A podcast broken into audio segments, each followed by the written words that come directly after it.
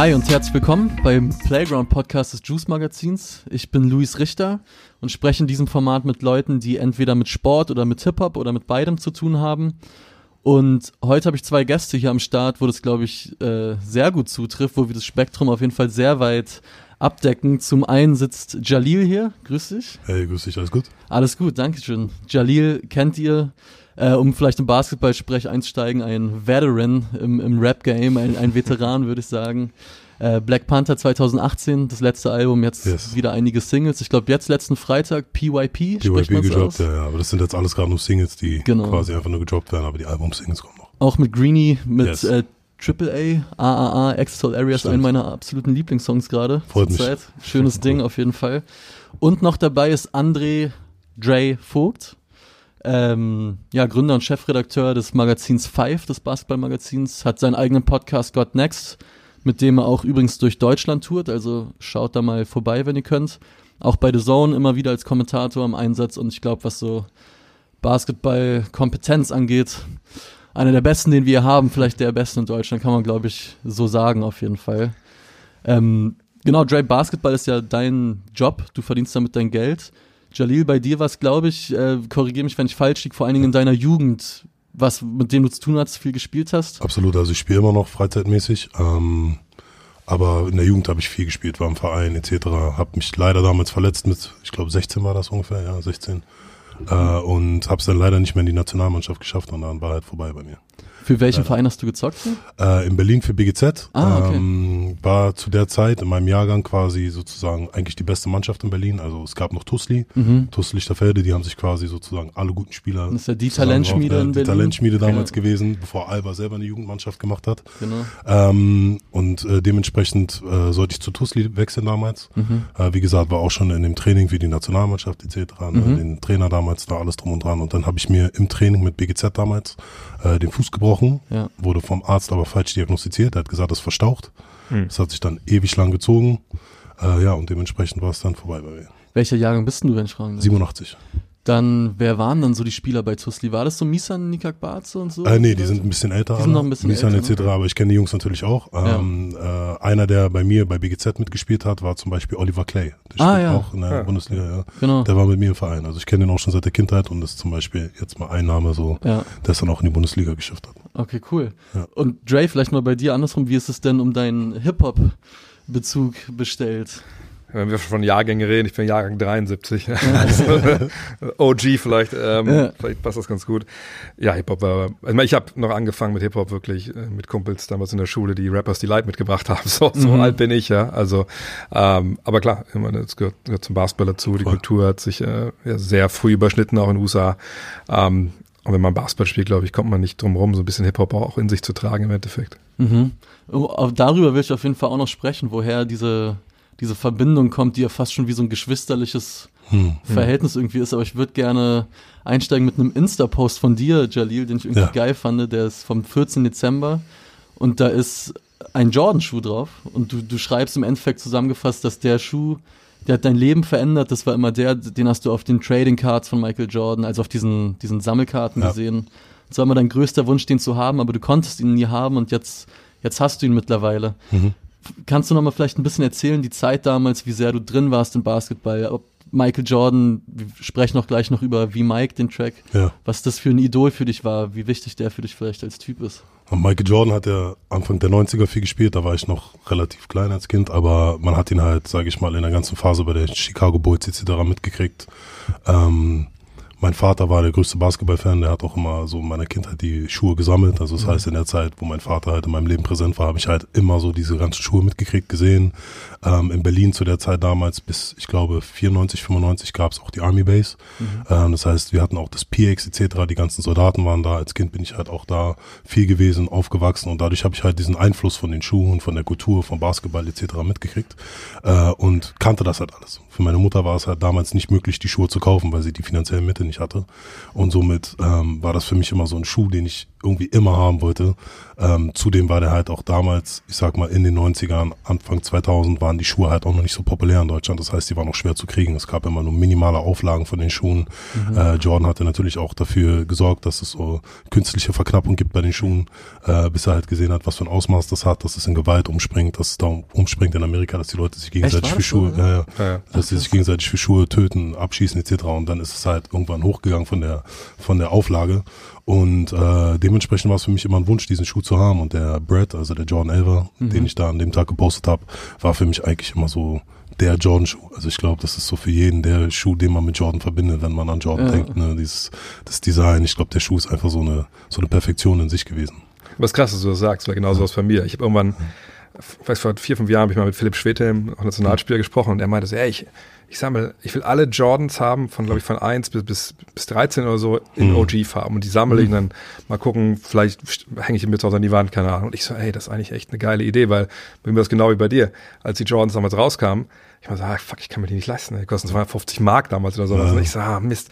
Und jetzt habe ich echt, bin ich echt in so einer, ich hab, es gibt ja so viele Seiten auch, so 23sback.com oder so, wo du gucken kannst, wann kommen die neuen Jordans raus. Okay. Und dann gucke ich immer, dass ich mir die Dinger halt ziehe. Jetzt auch, auch, jetzt auch ohne OG-Farm, einfach nur Dinge, die ich geil finde. Absolut. Aber das ist echt so, es ist irgendwie, ist auch mehr als so ein Schuh. Die meisten Dinge habe ich auch gar nicht angehabt, glaube ich, die ja, ich habe zu Hause. Ich habe auch so viele davon mittlerweile zu Hause, die einfach nur rumstehen und mhm sind auch geil als, als ja, ja, total. Voll, voll. Ja. Aber man ist, man ist sich auch zu schade, die anzuziehen. So, weißt du, das ist so, man denkt sich, boah, ich habe so viel Geld dafür ausgegeben, soll ich den jetzt anziehen? Und vielleicht hat der irgendwann mal Wert, etc. Und weiß ich nicht, dann kommt er drei Jahre später wieder raus, dann denkt man, ja, okay, gut, hätte ich den jetzt nicht gespart. So. Ja, ja. Und irgendwann sind die Schuhe auch out. Also ich finde das halt auch immer so das Ding, man muss immer so ein bisschen mit der Zeit gehen. So. Also ich finde jetzt, gerade haben Jordan nicht so die Popularität, dass man sie mhm. überall anziehen will. So.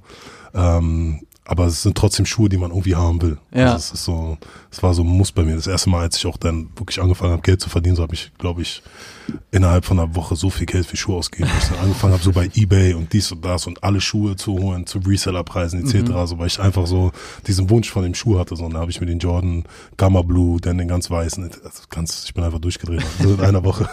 Aber es musste einmal sein und danach ging es, dann warst du gestillt und dann dachte du, okay, jetzt habe ich die alle. Aber Dre, vielleicht analog dazu, so wie es bei Jalil mit dem Schuh war, so ein Moment, wo man das Gefühl hat, okay, krass, man hat jetzt irgendwie was, was man immer wollte und man merkt, man ist jetzt auch kein Kind mehr, sondern da steckt ja auch ein Reifeprozess drin, den man dann irgendwie reflektieren kann. Ich weiß, du warst bei etlichen NBA Finals, bei enorm vielen NBA-Spielen vor Ort. Gab es bei dir irgendwie so einen Moment, wo du denkst, okay, krass, so früher, wo ich überlegt habe, das will ich machen, das ist es jetzt irgendwie? Ja, beziehungsweise habe ich den Moment eigentlich, glaube ich, immer noch. Also ganz präsent hatte ich es beim allerersten Mal, als ich in den USA war. Das war in Dallas beim, beim Spiel. Das erste Spiel war, glaube ich, gegen die, die, die Suns. Gegen die Suns, ja. Wann ähm, war das ungefähr? Das war 2001 äh, im mhm. Januar. Und äh, das, der Moment ist halt Nationalhymne. Wenn irgendwie dann so alles leise wird und du dann da aufstehst natürlich und äh, die meisten Amis tun ja Hand aufs Herz. Ich mhm. habe mal die Arme in den Rücken verschränkt, auch damals in der Highschool, als ich da gespielt habe. Ja. Ähm, aber dann hörst du das so und denkst so, weil es auch alles so gesagt so still wird, auf einmal denkst du, krass, ich bin halt hier. Und das hatte ich damals total krass, wirklich auch eine Zeit lang, ich weiß noch, das erste Mal, als ich in LA im Staples Center war, bei, bei Kobe und Shaq, habe ich auch irgendwie so, äh, also ich will nicht sagen, ich habe da jetzt Tränenaugen gehabt, aber weißt, du bist so ein bisschen choked up, sondern weil mhm. du denkst, krass, das wollte ich immer machen. Jetzt, jetzt, jetzt, jetzt, jetzt sitze ich, stehe ich wirklich hier. Mhm. Ähm, aber das habe ich ehrlich gesagt immer noch. Ich hatte das auch zuletzt, als ich in, in LA war, auch wieder. Ähm, das ist einfach was, was, was nicht weggeht. Klar, mittlerweile man ist ein bisschen abgestumpft, aber mhm. das ist immer noch da. Und ein Moment, der, was, was ganz Besonderes war, war halt mein erstes All-Star-Game damals in, in Washington DC, das war auch 2001. Eins, ne? Wollte ich auch und äh, das war gerade die Zeit, wo diese Retro-Welle so mega durch, durch, durchs Dach gegangen ist. Und ja. damals hat die NBA auch Top 50 äh, Team gewählt, also die 50 besten Spieler aller Zeiten. Und bis auf die, glaube ich, zweimal, die verstorben waren, waren die halt alle da. Hm. Und wenn du akkreditiert bist in so einer Arena, dann kannst du dich eigentlich in den Katakomben frei bewegen. Klar gibt es ein paar No-Go-Areas, aber in der Regel kannst du überall rumlaufen. Naja, wenn du natürlich 50 Legenden hast, von, von Magic über Larry, mit Michael Jordan, du hast Bill Russell da gehabt, so, Barkley, ja. alle. Und die laufen alle da unten rum. Natürlich siehst du die. Mhm. Und ich nie vergessen, wir haben damals, sagst du, unser erstes, oder mein erstes großes Event, eine Freundin kennengelernt aus Italien, äh, die auch Journalistin war. Und die war halt so, so mega direkt. Dann, ist sie, und dann kam irgendwie so Dr. J an uns vorbei. Julius Irving. Genau, Julius Irving, also ein ne, großer, großer Star aus den 70ern, ja. frühen 80ern. Und, und sie geht halt zu ihm hin und sagt so, Doktor, äh, sie müssen mir die Hand geben, weil wegen ihnen schaue ich Basketball. Mhm. Und ich so, was macht die denn da? Sie wahnsinnig. Warum, wie kann die auf Dr. J geben? Wie war so eine, so eine gottgleiche Figur, die uns vorbeigeschwebt ist und sie hat sich dann für ihn die Hand geben lassen. Und er meinte so, ja, das freut mich sehr und gibt ihr die Hand und geht weg. Und ich so, wow, und das war echt so Krass. wirklich starstruck damals. Das kann ich gut nachvollziehen, weil ich war 2017, habe ich das erste Mal bei der NBA gearbeitet. Da war ich für basketball.de, Shoutout, äh, in New Orleans beim All-Star Weekend. Und das war auch krass, weil das war halt genau das Gleiche. Da gibt es ja dann diese, ja, da sitzen halt dann die Spieler, gibt es diese Medienrunden, die sitzen dann alle an einem Tisch. Ja. Hm. Und dann konnte ich wirklich von Spieler zu Spieler und dem theoretisch Fragen stellen, wenn du durchgekommen bist. Und das war für mich so krass, weil du guckst halt um drei, vier Uhr nachts die Spiele und plötzlich sitzen die da wie an so einem ja, Buffet quasi. Und du ja. kannst hin und die fragen, was du dir immer fragen wolltest. Und LeBron stand so zwei Meter daneben und bla bla bla. Ähm, das war auf jeden Fall geil. Warst du mal vor Ort bei einem NBA-Game oder so? Äh, direkt NBA nicht, aber ich habe in Amerika, in Los Angeles habe ich ja viel Familie und wir mhm. waren da bei so einem Magic Johnson-Event. Der hat nämlich auch damals, ich weiß nicht, ob er es immer noch hat, aber damals so All-Star-Games gehabt, ja. äh, wo er so eigene Events veranstaltet hat in LA und halt Spieler dazugeholt hat.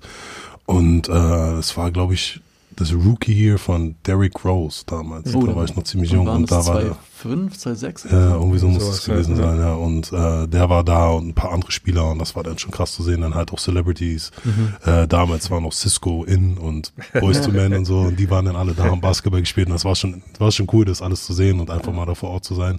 Aber ein direktes NBA-Spiel leider noch nie geschafft, nee. Aber bist du dann auch, weil ich äh, bei, hab bei deinem Instagram auch den sehr geilen Ugly Christmas Sweater von den Lakers gesehen. Bist ja. du Lakers-Fan dann auch? Ja, meine Familie hasst teilweise die Lakers, also schon immer. Ich weiß nicht warum. Weil die Clippers-Fans sind? Ja, mein Vater hasst Lakers. Ich weiß nicht warum. Der hat irgendwie seit am Beginn schon immer, also schon vorher. Also der war nie ein großer Lakers-Fan. Mhm. Ähm, aber ich schon immer. Also ich war auch immer Kobe-Fan. Mhm. Ähm, ich so meine Kindheit, auch in der Jugend so, nach Jordan kam Kobe. Kobe ist das, was in meiner Jugend so ja. der Spieler war, der uns so über die Jahre geprägt hat, äh, der immer da war und immer so quasi das, der Perfektionismus vom Basketball war. Voll. Und äh, dadurch war ich halt ein Stück weit immer Basketball, so also Kobe-Fan, auch immer auf meinem Trikot Nummer 8 oder so, weißt du, ich wollte es halt irgendwie immer irgendwie ja. tragen. Und äh, ja, Kobe war für mich dann in der Zeit halt einer der krassesten Spieler, deswegen freue ich mich auch, dass LeBron quasi so die mhm. Fahne für die Lakers wieder hochgehalten hat. Ich meine, die hatten ja bevor LeBron da war, die letzten Jahre wirklich Jahre. schon ein paar sehr schlechte Jahre leider. Auch für Kobe. Ich ja. finde, er hätte auch ein bisschen früher eigentlich schon sozusagen ja. mit Basketball aufhören können und einfach sagen können, egal. Ne? Aber ja. ja. wie gesagt, Lakers-Fans schon immer durch und durch irgendwie ein Stück weit gewesen. Jetzt nicht nur wegen LeBron oder nicht, weil es jetzt gerade so ein äh, Upswing hat mit Anthony Davis, LeBron etc., sondern generell, ich mag die Farben, ich mag die Trikots. Mhm. Ähm, ja. Wo wir gerade schon bei Kobe waren, ich habe wo er halt verstorben ist, ist tragisch. Wie wahrscheinlich alle anderen auch. Ich habe enorm viel gelesen und Podcasts gehört, auch unter anderem mhm. deine Podcasts dazu.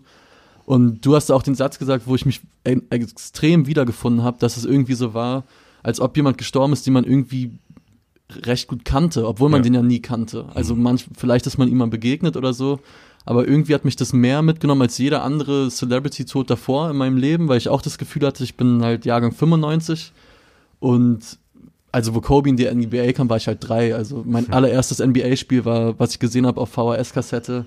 Äh, 2004 Finals, ich glaube Spiel 3, Pistons gegen Lakers, auch mit Kobe. Hm. Der war immer irgendwie da und das hat mich echt, das war krass irgendwie. Wie, wie ging es euch damit? So, du sagst, du warst Kobe-Fan. Wie, wie ging dir das in der Zeit? Wie war das für dich? Ich konnte es gar nicht fassen. Also ich habe dann irgendwie also weil auch jeder weiß, dass ich Basketball-Fan bin, so innerhalb von paar Minuten, wo die News rauskamen, hat mein Telefon ohne Ende geklingelt. So jeder hat mir auf einmal einen Artikel geschickt mhm. und es war so, okay, warte mal, was passiert hier gerade? Mhm. Ähm, ich saß auf der Couch, ich war geschockt, ich war, ich weiß noch, an dem Abend zu Hause und dachte mir nur so, krass, Alter, was passiert hier? Warum Kobe? Also wie konnte das passieren? Und vor allem so eine Legende, dass er halt so urplötzlich stirbt und es hat uns irgendwie so vor Augen geführt, dass halt nichts für immer ist. So egal, ja, weißt du, du bist nicht geschützt, egal ob du Multimillionär bist, ob du reich bist, sonst was. So, es kann genauso schnell innerhalb von einer Sekunde passieren, dass ein Unglück passiert und du bist weg. Und ich finde es halt schade, dass so ein legendärer Spieler halt auf so eine Art und Weise geht, weil wir haben, also gefühlt für mich habe ich das noch nie mitgekriegt, dass ein Basketballstar so urplötzlich gestorben ist oder irgendwas passiert ist und in der Basketballszene jemand verloren oder so. Also wie wir gerade gesagt haben, Julius Irving etc., das sind alles so mhm. Leute, die sind super alt geworden oder sind noch super alt und ähm, man hat nie das Gefühl gehabt, dass irgendwie einer weg Ja. Und äh, Kobe ist halt jetzt das er, der erste Superstar im Basketballbereich, der einfach ja. tot ist. Und für alle ist das so ein Riesenschock. Und ich glaube, wie gesagt, so in der Jugend bin ich mit ihm aufgewachsen. Ich habe ihn seine Spiele gesehen, ich habe Schuhe von ihm gekauft, Trikots etc. Und dadurch hat man auch das Gefühl, dass es jemand ist, den man kennt, weil man irgendwie damit aufgewachsen ist und diese Person halt gesehen hat in den Basketballmagazinen, ähm, damals das Five Mag etc. Ne? Man mhm. hat immer die Artikel, die Poster als Kind gesammelt und so weiter. Und das sind alles so Dinge, die du dann irgendwie so, also du hast die Person idealisiert und jetzt ist sie weg und das ist halt ja. schon heftig. Und für mich, was ich auch so krass von Kobe war für mich immer so das Abbild so von diesem unzerstörbaren ja. Krieger. So, das war Voll. der Typ. Also man kann ja gar nicht mehr tun, um perfekt vorbereitet zu sein als Kobe, glaube ich. Und das fand ich krass. Aber Jay, vielleicht kannst du noch mal erzählen, wie, wie, es, wie du die Tage so erlebt hast. Ich habe zwei ganz einschneidende Erlebnisse gehabt. Das eine war, als die News rauskam, saß ich bei The Zone in der Kommentatorenbox. Wir sollten halt Denver gegen schon vergessen, gegen wen es war, weil es einfach total daneben. Ich war Denver auf jeden Fall. Ja. Denver gegen irgendwen. War das Rocket? Gegen die Rockets? Kann, kann über Rockets ich weiß, dass die genau, Rockets, glaube ich, an dem Abend gespielt haben. Dann war das das, genau. Und ich weiß, dass ich da saß in der Torenbox und dann so, ich glaube, es war eine halbe, dreiviertel Stunde vor Beginn des Spiels und dann gucke ich mir noch so auf Twitter, ne, gibt es noch vielleicht mal ganz neue News nochmal, die man braucht für das Spiel. Und dann sehe ich halt einen Tweet, wo steht, boah, ich hoffe, dass diese Nachricht von Kobe Bryant nicht wahr ist aber mhm. mehr nicht. Und dachte ich, ey, was, das, was, was soll das für eine Nachricht sein? Dann habe ich kurz gesucht und war sofort auf dem TMZ-Artikel, die sie als Ärzte vermeldet mhm. hatten. Und dann wusste ich schon, okay, wenn TMZ das vermeldet, das ist natürlich ein riesen Klatschportal, aber die das, machen halt schon die machen halt genau das. normale Arbeit. Also die ja. sind nicht, die hauen die irgendeine Scheiße raus, das ist kein Fake News Portal. So. Und ich so, oh Mann. Und dann kamen ja auch schnell an andere News-Outlets, die geschrieben haben, nee, das ist leider so. Und dann saß ich da, mein Kollege der Alex Schlüter kam rein, mit dem ich kommentieren sollte. Ich so, Alter, hast du mit Kobe Also, nee, was denn? ja. Mhm. Haben es gezeigt. Und ähm, nächsten Moment kam dann schon von The Zone die Kollegen rein, die in Italien italienisches Fußballspiel gemacht haben, meinten sich, hier, wir haben gleich Halbzeit, du musst rüberkommen, wir müssen darüber reden in der Halbzeit. Hm. Okay, dann bin ich darüber, du, du weißt ja gar nicht, was du, was du, was du erzählen was sollst. So, ne? ja. so, ne? Und dann dahin, und das war eine super flüssige Situation. Wir wussten nicht, wer ist da in dem Hubschrauber mit dem Singen gesessen. Äh, auch mein Handy natürlich, ne, ich hätte ich das in Milch gelegt, hätte ich dann Sahne gehabt, so wie es vibriert. Das war nur am Vibrieren. Mhm. Und dann, ich habe natürlich ein paar Kollegen, die auch, ich habe auch in LA einen Kollegen, und dann ging es darum, wer war alles da mit dabei. Dann hieß es erst, die ganzen Kinder waren mit dabei. Dann hieß es, okay, die Familie war nicht mit dabei. Dann hieß es, Rick Fox, ehemaliger Lakers-Star, mhm. war dabei. Mhm. Da habe ich dann über einen Kumpel, der die Familie von Rick Fox kannte, rausgefunden, nee, der war nicht dabei. Okay, krass. Das konnte ich dann und er auch sagen. Und wir haben echt das Spiel kommentiert. Und zwar natürlich gar nicht danach zumute. Gleichzeitig haben wir immer die neuesten News, die wir dann hatten, die verifiziert waren, weitergegeben. Weil wir auch, glaube ich, habe ich auch dem Alex dann mal gesagt, na, ich Alter, ich glaube, uns hört gerade weil das ja so ein Spiel war, das nicht nur auf The Zone lief, sondern auch auf, auf Spox.com, also mhm. gratis für alle. Uns hört gerade Passport Deutschland zu. Und wir kommentieren Voll. nicht dieses Spiel, sondern wir müssen eigentlich jetzt Passport Deutschland da durch diese Stunde durchhelfen jetzt so. Ne? Ja. Und das war halt super krass. Vor allem, wenn du in der Halle gesehen hast, dass da so die Halbzeitspielchen und so Auszeitspielchen ganz mal weitergingen so und die Leute stellenweise geweint haben, auch in Denver, mhm. die ja mit ja. dem nichts zu tun hatten eigentlich. Ja. So. Auch die Rockets und so, weiß ich noch, da habe ich ja die ganzen Spieler gesehen, genau. Westbrook und Harden ja, und so, genau, die waren genau, alle, genau. Ja. alle neben der Spur. Und das zweite war halt dann, dass dann, klar, in der Woche danach einmal habe ich realisiert, ey, ich fliege Freitag nach LA. Das Spiel Clippers gegen Lakers wurde abgesagt. Ich bin beim ersten Spiel in der Halle nach, nach dem Tor von Kobe Bryant. Ja. Und dann kam, also es war ja dann schon am Sonntag, dass quasi Fans zum Staples Center gelaufen sind, wo die, die, die Grammy Awards ähm, vergeben wurden und da schon Sachen niedergelegt haben.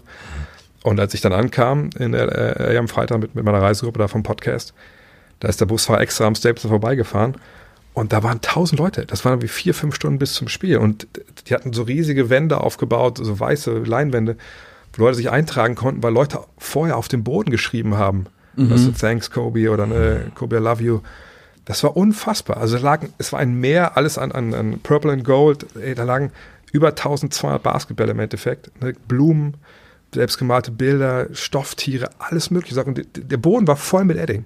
Krass. So, und ähm, das Spiel dann, ich dachte echt so, okay, wie, wie wird das? Also, wie, wie, also was wird das für eine Stimmung sein? Und gegen Portland war das. Genau, ne? gegen Portland. Mhm. Und das Krasse war dann halt, dass du gehst ja dann, also ich bin ja klar Journalist dann auch akkreditiert gewesen, mhm. und du gehst ja dann über so einen quasi Seiteneingang rein. Und da, das hätte jedes andere Spiel sein können. Ne, die, die, die ganzen Ascher, die da stehen und die Ordner so, ja, hallo, ein bisschen, die, die Amis sind ja bei solchen Sachen immer so ein bisschen mit einem schnellen Witz dabei und so. Mhm. Das war alles ganz normal. Ich sehe, es gibt's doch nicht. Wie, also wann kommt denn hier jetzt mal diese Schwere da rein? Und dann ähm, war habe ich zum einen gemerkt, okay, es war halt kein Platz frei auf den Pressetribünen. Ich war sogar auf einem Teil von der Pressetribüne, wo ich gar nicht wusste, dass es den gibt. ja, dann waren halt 50, 60 Kollegen. Und dann hatten die ja quasi diesen ganzen Pre-Game, die ganze Zeremonie, also dieses, ja. die ganze laute Musik und so, das war alles super mhm. gedämpft, ne? es war dunkel in, der Halle, äh, die, die ganzen Sponsorenspielchen wurden gestrichen und dann hatten sie einfach ein krasses Line-Up dann da gehabt. Ne? Ascher also, war, ja Ascher da, war da, äh, dann die Wiz Khalifa in der Halbzeit da, ja. äh, Boys to Song, Boys genau, to Boys to Man, genau, Auftrag, genau. Und das war einfach wirklich eine unfassbar dichte, dichte Stimmung. Also der Kollege neben mir auf der Pressebühne war echt so am Heulen. Mhm. Obwohl ich ehrlich sagen muss, ich hätte lieber zwischen den Fans gesessen, weil ich glaube, auf der Pressetribüne war es halt schon relativ mhm. noch so halbwegs professionell. Es ist da oben ist ja auch hell, weil du natürlich arbeiten musst. Ähm, das Einzige, was mich echt gestört hat, war halt so, dass sie es nicht mehr geschafft haben, 24,2 Sekunden, das sollte ja so diese, diese ja. stille Periode ja. sein, da halt nicht rumzubrüllen. Also da so, Alter, come on, ey, musst jetzt nicht, jetzt musst du nicht schreien, Kobe, I love you. So, ja, ne? ja, ja. Ähm, und das Spiel war einfach komplett, also das hat keine so interessiert, ne? Das war einfach, alle waren nur da, weil sie nicht alleine sein wollten, sag ich mal. Ja. Und äh, war echt, war mal eine krasse Erlebnis im Endeffekt. Ja, heftig. Dann lass uns, äh, so wichtig das Thema auch ist, gerne auch nochmal weitergehen. Ähm, und zwar zu dieser Verbindung halt zwischen Hip-Hop und Basketball, wo wir eben schon ein bisschen angeschnitten haben, dass das irgendwie wie so, also ich kenne keine anderen, also kein Musikgenre und keine Sportart bewusst, wo ich sagen würde, das ist irgendwie fast eins irgendwie. Mhm. Also ich habe selbst früher auch hier in Berlin viel Basketball gespielt. So wenn man so seine Korblegerrunde gemacht hat beim Warm-up, mhm. die Musik, die halt lief, war halt immer, immer klar, was, was irgendwie lief, wenn die richtigen Leute ans AUX-Kabel ja. gekommen sind. Stimmt, ja. wie, wie, habt ihr das beide so, diese Verbindung erlebt? Vielleicht du auch ja im Spielbetrieb wahrscheinlich, oder? Ja, ja, voll.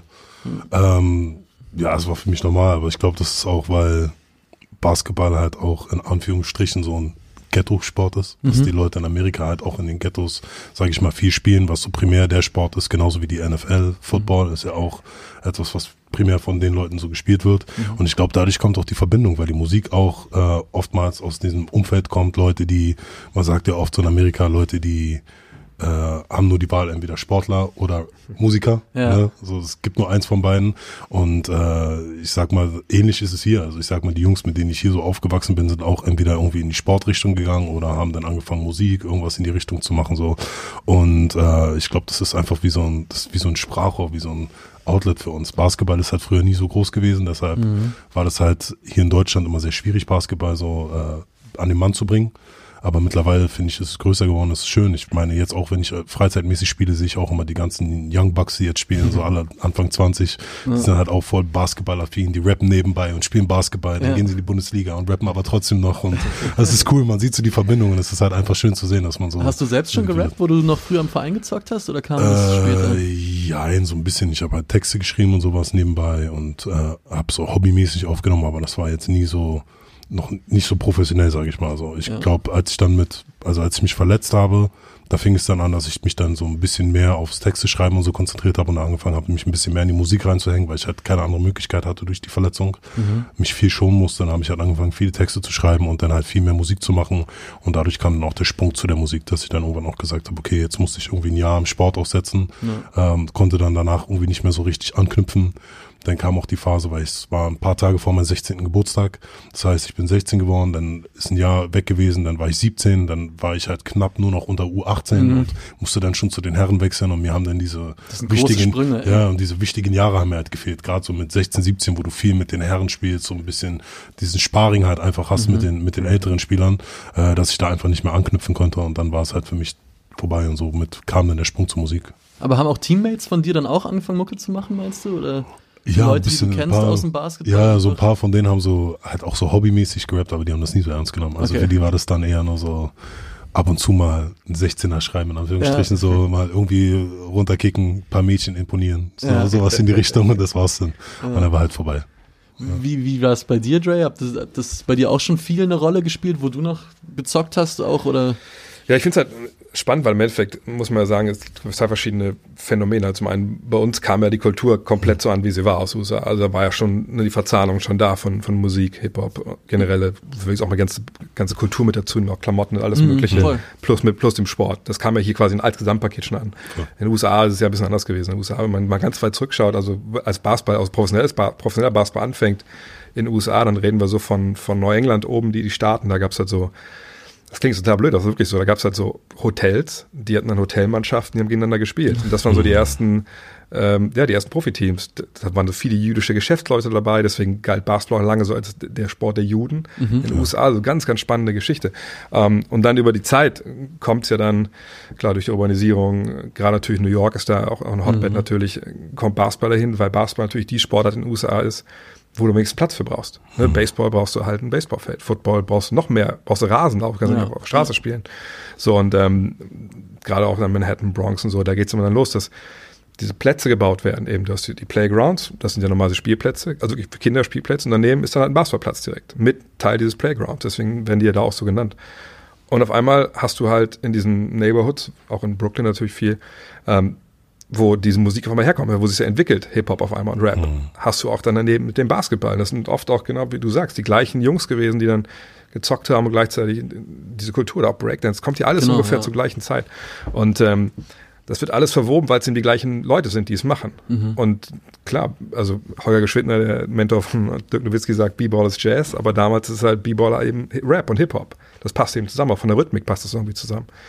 Und ähm, das ist dann irgendwann einfach so eine, ja, so eine Verbindung, die nicht mehr aufgelöst werden kann, glaube mhm. ich. Ich war in den USA, in, in Mississippi, äh, das, in den Südstaaten. Ähm, da war die Verbindung auch natürlich da. Ich war auch 90, 91 da, da war das alles quasi schon gegessen. Aber da habe ich eben auch erlebt, dass natürlich dann so meine Redneck-Kollegen, die unten gespielt mhm. haben, die hatten dann eher nicht unbedingt Run DMC da am, am Blasten, sondern die hatten dann viel Country-Musik. So, das ging natürlich auch. So, ja. Bei den Spielen aber gar keine Mucke. Ähm, aber klar, und äh, deswegen, als ich dann, also als ich, als ich drüben war, klar, da war so gerade True Life Crew natürlich auch so ein Ding, das, was man geil fand, Run DMC, wenn man so sagt, die, die alten Jungs ähm, und Acts, das hat für mich auch mal dazugehört. Ähm, allerdings muss ich auch sagen, dass du gesagt hast, dass immer der am AUX-Kabel war auch die Entscheidung getroffen hat. Das ist vollkommen richtig. Genau. Als ich zum Beispiel zweite Bundesliga gespielt habe, da hatte das AUX-Kabel unser Manager und da liefert Queens immer auf, ja. auf mehrmals. Äh, das hat dann irgendwann nicht so funktioniert. Ja. Ähm, aber klar, das ist was, glaube ich, was man auch, auch, auch, nicht mehr trennen kann, wie gesagt.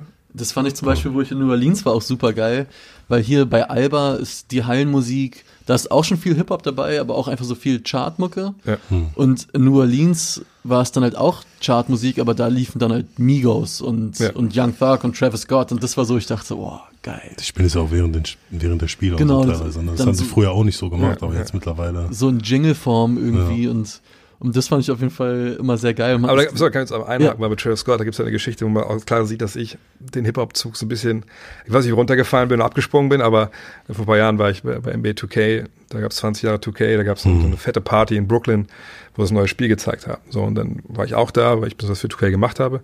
Interviews mit Kevin Garnett und so, das war echt ganz geil. So, und dann hieß es aber, ja, pass auf, äh, hier vorne, weil da waren so, also von der, das war so eine riesen Lager aus in Brooklyn. Von der Decke kam halt dann so eine ganze Batterie, so an Playstations runter, da konntest du halt zocken. Und dann meinten, wir ziehen uns alles hoch, es gibt Konzert. Ich so, echt, wer, wer ist denn da? Ja, Snoop ist da. Ich so, alter Snoop, das ist ja vom Allerfeinsten. Das ist ja meine Generation. Und ich so, das wird geil. Wir sind da vorne durchgemogelt. und dann auf der Bühne war dann so trockener Eis. Ne, hast nichts mehr gesehen. Jetzt kommt Snoop. Und dann wurde es halt weniger trockener Eis. Ich so, wer ist das? Wer, wer, wer ist der Typ? So, ne? alle rasten vollkommen aus. Ich so, ey, wer ist das denn? Und dann ging der Song los und ich so, ja, auf jeden Fall ist es nicht Snoop und augenscheinlich kommt auch Snoop jetzt nicht mehr. Und die Musik hat mir irgendwie nichts gesagt. Ja, war Travis Scott, das Make-up halt. Und danach musste ich mich mit der Arbeit von Herrn Scott erstmal auseinandersetzen. Mittlerweile habe ich ein bisschen reingehört, aber damals konnte ich damit nichts anfangen. Ja, geil. Glaub, jeder jeder Hip-Hop-Fan wäre ausgerastet. Ja, das Scott sind doch alle außer mir. Ja, alle so, wow, Optik. Das war damals auch, nochmal, auch in New Orleans gab es 2007, da gibt es immer so Opening-Events, glaube ich, bei diesen All-Star-Games und da hat er dann auch gespielt einfach. Ja. Hm. Und das war super geil. Das war halt umsonst für alle, konnte jeder hin ich habe ihn davor schon mal beim Splash gesehen, aber es war schon cool, ihn auch mal irgendwie in den USA zu sehen. Ja. Das, das, war schon ganz gut. Das ist eher bei, bei diesem All-Star Games. Jeder große Star hat ja eine Party. Ja. Also früher war es noch mal krasser als jetzt, finde ich weil glaube ich früher auch ohne Cellphones und so konnte, ging da auch mehr, ja, aber ja, ja. trotzdem ne, immer Partys, dann konntest du echt, dann hast du immer, wenn du mal ein bisschen, wenn du einen Mietwagen hattest, ein bisschen Radio gehört, dann den ganzen Tag lief halt die, die Werbung dafür, ne, eine Iversons Party mit Snoop oder was oder Shaq, dann hat Leute eingeladen. Mhm. Das, deswegen wird das ja auch das Man, das ja immer noch, ne? Ich ja, glaub, das ist immer noch, ja. Deswegen wird das ja auch The Black Super Bowl genannt. Ja. das All-Star Weekend.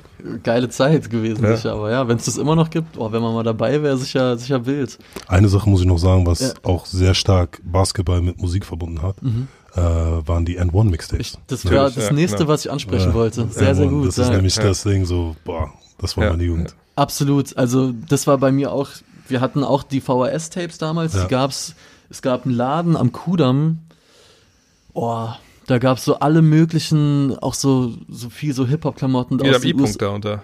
Hinten, äh, Ja, am Kudamm. Da, wo das, weiter. wo das KFC ist, ne? Genau, wie Ja, genau, ja. der? Da, wo das KFC jetzt ist, da links die Treppe. Genau. Das Ja, ist, ja. das ist der I-Punkt, da wo oben hier Mercedes-Stern der rausrotiert. so? Ja, ich glaub, also ich, Oder vielleicht rede ich von einem. Von Ich einem weiß welchen du weil da unten drin, da ist- gibt es ja immer noch so zwei, drei Läden, wo da alle möglichen Aber ich Sachen glaube, der kannst, war ja. nochmal. Nee, der war links. Links Ja? die Treppe hoch und dann äh, gab es da voll viele Platten und. Ja, äh, genau. ja. Und und da war Ja. mein großer Bruder damals viel und der hat halt, damals war es ja so, dass du, wenn, ab einem bestimmten Warenwert wurden ja damals zum Teil die Kassetten Genau. beigelegt. Ja. Ja. Und so haben wir dann diese N1-Kassetten bekommen und das war halt ultra krass, weil da waren halt ja auch so richtig viel exklusive Tracks dabei und ich habe dann, ich durfte ja mal für Dre, für die Five über 13 Seiten so die Geschichte Basketball und Hip-Hop dankenswerterweise aufschreiben. Dann gab es ja diesen DJ, DJ Set Free, Hm. der hat sich diese Tapes damals einfach mit nach Hause genommen und hat die gemutet quasi und dazu dann einfach aufgelegt und hat gesehen, ey, das passt einfach super geil. Ja. Und dann gab's da exklusive Tracks von, von Snoop, von Warren G, von Corrupt und allen möglichen Leuten und so. Und das war eine richtige, so Freiplatzhymnen, hatte ich damals das Gefühl, so dieses Ja, ja, Lebensgefühl. Ja, so. Ja, vielleicht kannst, kannst du mal erzählen, wenn du, du hast ja gerade angesprochen, wie, Ja. was das für eine Zeit für dich war, die End Boah, zu der Zeit, das war genau die Hauptzeit, wo ich damals auch gezockt habe und Ja. äh, da fing halt jeder an, diese ganzen Moves nachzumachen, Hot Hot Sauce, genau. ja, Hot Sauce zu studieren ähm, und äh, Half Man, Half Amazing und Ja, weiß ich der nicht, alle, Professor.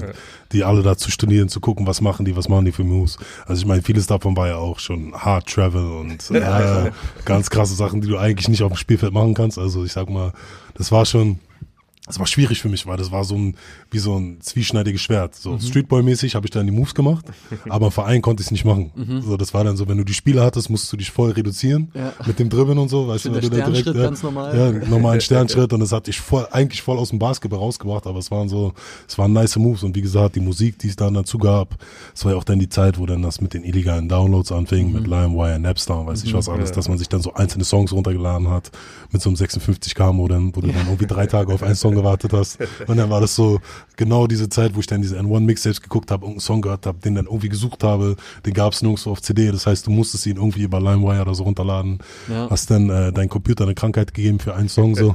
Und es war wirklich so diese diese ganze Generation, ich kann mich voll daran erinnern, das war nice so, also ich glaube, die Leute, die das jetzt hören und die aus der heutigen Generation sind, die haben gar keine Verbindung dazu, aber Ja. es ist so, das war halt wirklich so ein Ding, was damals so stattgefunden hat für Extrem. mich. Also mich hat das auch richtig so an diesen Sport so rangeklebt irgendwie. Ja. Und ich weiß aber auch noch, dass es dann auf dem Freiplatz oft so zwei Lager gab. Dass, dass man A Ja. schon teilweise gesehen hat, wer kommt viel aus dem Verein und zockt hier jetzt gerade mal nur draußen. Ja. Und ich weiß noch, dann bin ich, stand ich vor der Entscheidung, in den Verein zu gehen oder nicht und hab's dann auch gemacht. Aber da gab es dann auch Leute, die meinten, ja, mach das lieber nicht. Äh, du wirst da viel zu krass geschult, du lernst nicht die Sachen wie hier draußen und das Ja. war richtig so, Ja. so ein Kampf der Kulturen, glaube ich. Ja, ich war ne? damals auch im Vereinssystem drin, war ja auch Ja. Spieler noch und Coach dann auch später. Und es gab wirklich immer diese, diese, dieses, diesen Antagonismus so, ja, ich spiele auf der Straße.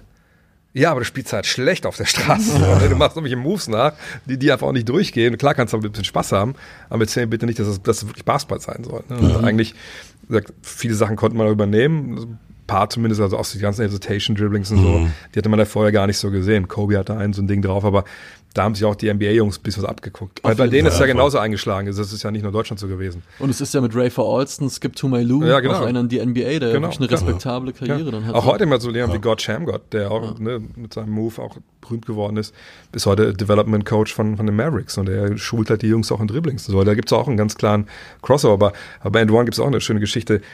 Das, ich war damals bei XXL Basketball, habe ich angefangen in, in, in London und wir hatten, ich weiß nicht, warum sie es mit uns gemacht haben, weil wir echt Amateur auf der Laden waren, aber ähm, mit uns haben die so eine Kooperation eingestielt mit ihrer End One Mixtape Tour, die damals halt durch, äh, durch Europa ah, lief. stimmt, durch Europa sind die Genau. getut, ja. Und in dem Jahr waren wir auch äh, Kevin Garnett mit dabei, weil er in dem Jahr bei denen irgendwie unter Vertrag war. Und dann, äh, weiß nicht, dass wir im All-Star Game eingeladen waren, dann zur N1-Party. Und das war auch, also waren auch in 2001 in DC, in so einem feudalen Steakhouse, so mit, kommst du rein, dieser, dieser, dieser, dieser, Player ohne Gesicht, der quasi Ja, ihr, genau. ihr Markezeichen war, Ja. Ja. war so aus Eis gehauen, so, ne. und dann hattest du, wenn du reinkamst, hatte ich das schon gesehen, waren so Goodie-Bags, so, ne, mit so Fat and One drauf, da waren eben die Tapes drin, glaube Volume, was war das dann, eins und zwei oder so, T-Shirts waren drin, Schuhe drin, aber halt alles drin, ne, und, äh, das war so krass, da kamst du diese Party, da war dann Elton Brand war da, KG war da, die liefen da alle so ein bisschen rum, war alles so ein bisschen gedämpft, das war nicht nichts mit Dancen und so, ne. Hammerhart. Und dann weiß ich noch, dass am, ab 12 Uhr gab es eigentlich keinen Alkohol mehr, aber weil wir irgendwie, also nicht for free, aber wir halt irgendwie so Partner waren, so goldene, damals haben wir alle diese Gummibändchen gehabt, ja. so goldene Gummibändchen, konnten wir dann hinten Backstage in die Bar gehen, noch mit den Chefs von And One, war super krass. Mit denen noch mega eingehängt so und dann beim Raus, war so krass, kam man raus und natürlich viele auch so, so Hangers on, ne, so einfach die dann irgendwie dann so sich da rein snaken und so. Und die standen da, da vorne im Eingang, da standen so 100 von diesen Tüten und die haben diese Tüten in die Tüten gestopft. So, ne? Und wir dann irgendwie so, Scheiße machen wir jetzt auch. Ne? Alles so da rein. Ich hatte, glaube ich, zehn von diesen VHS-Tapes gehabt. Und dann, das war einfach, einfach mega nice. Ich war auch mal in den Offices bei denen und die hatten halt wirklich, Wo saßen die? In Philly saßen. Ah, in, ja, stimmt. Und die hatten wirklich, mhm. ähm, quasi, die Amis, die Ami-Gebäude sehen irgendwie alle gleich aus, ne? diese Industriesachen, wenn so flach und von draußen grau. Aber dann hat es diese Cubicles, aber wenn du dann so sich da durchkämpft, halt dieses Cubicle mehr, war am anderen Ende halt ein fetter Full-Court, NBA-Court, ne? mit Krass. Breakaways und allen. Haben die in der Mittagspause immer eine Stunde gezockt und ich so, Alter, das ist ein geiler Job. Ja, heute sind sie ja pleite. Oder gibt es ja wieder. genau, ich glaube, die machen sogar wieder Sachen irgendwie. Ja. Ne? Ich glaube, KG ist da auch immer noch irgendwie so ein bisschen hm. am Start. Ich glaube, berät jetzt irgendwie so ein bisschen, ja, genau. Und Fred Van Fleet, glaube ich, von den Raptors ist, das kann ist sein, da sogar gesigned. Ich glaube, der trägt deren Schuhe exklusiv. Was ich irgendwie ja, die hatten ja auch ein paar geile, wenn du die Tai Chi noch, wenn die noch erinnerst mhm. an die. Ja. Oder diese Slipper, wie hießen die denn? Ähm, das waren so, das waren die geilsten Schuhe, die, die, die ich, mhm. also das waren so die ersten Schuhe, wo ich dachte, okay, das sind jetzt keine Basketballschuhe für auf dem Feld, ja. aber welche, wo du einfach reinslippen konntest nach Voll. dem Spiel so und bist ein bisschen chillig in den Bus stimmt, und so. Stimmt, stimmt. Das war einfach, das war eine geile und, Zeit. Und die Klamotten, genau, mit dem Typen ohne Gesicht. Ich glaube, ja. mein Bruder hatte sieben, acht Shirts, so 3XL als 15-Jähriger so. Sweatbands und so, die ja. sie hatten. Also vor allem kommen die Trash-Talk-Tees, wo genau. alle drauf standen, also all möglichen Sachen. Es war halt so geil. Es war einfach echt eine super geile Zeit. Das ist halt so richtig Kultur irgendwie, ne? Das war, das Voll hat sich ausgebreitet auf alle Plätze irgendwie und das, das war schon cool. Ich habe auch das Gefühl, dass die also für mich gefühlt kam es so rüber, als ob die NBA nach den N1-Tapes und nach diesen ganzen Dingen auch so ein bisschen die Regeln gelockert hat, was mhm. so bestimmte Sachen angeht. Ich meine, du siehst ja jetzt mittlerweile so wie diesen James Harden Stepback oder mhm. wie die Spieler auch so schaufeln und so, was ja. sie früher nie so gemacht haben. Also es wurde direkt immer gecallt, ja. dass man so das Gefühl hatte, nachdem diese Tapes rauskamen, nachdem dieser Hype kam und diese Spieler sich das ein bisschen mehr angewöhnt haben ja. und dieser Street-Einfluss mehr in die NBA reinkam, dass sie auch bei manchen Sachen mehr ein Auge zugedrückt haben und gesagt haben, ja, okay, es gehört jetzt dazu. Voll. So, wir, wir sind da nicht mehr so strikt so. Also ich fand, früher war der Basketball strikter mit vielen, vielen Regeln und vielen Sachen, die gecallt wurden. Und ich glaube, das ging ja irgendwann sogar so weit, dass dieser ganze Hip-Hop-Film, der hat ja dann auch so Einzug gehalten in die NBA, auch einfach in Sachen Mode. Du hast Leute wie ja. Allen Iverson und so. Und das ging ja irgendwann so weit, dass ja diesen, ähm, diesen Dresscode dann irgendwie gab, ja. dass die NBA das ja verboten hat, dass die Spieler so, so kommen sollen und alles. Also aber, aber, ganz ehrlich, ja. klar, weiter kann man sagen, ey, krasser Eingriff so, ne, und es war racist und alles. Aber wenn man heute mal die Bilder sieht, wie die Jungs früher rumgelaufen sind, ne, da sagen die Jungs auch selber, ey, war eigentlich ganz geil, dass wir danach vielleicht mit dem Sacko kommen mussten, weil ja. ich habe auch gestern wieder so Und heute so muss man sagen, dürfen sie sich auch wieder kleiden, wie sie wollen. So. Ja, gut, ich meine, also, also, also du musst halt schon ja. eine lange Hose irgendwie anhaben ja. ne, oder zumindest halbwegs okay aussehen. Aber ich habe letztens wieder Fotos gesehen, wie so aus dem frühen 2000, einfach nur von auf dem Feld, von den Klamotten. Ja, ja. Gilbert Arenas eine Hose, da können wir alle drei damit rein. Ja, ja, ja auch diese Anzüge, die sie dann tragen mussten, haben sich dann auch nochmal ein extra groß geholt.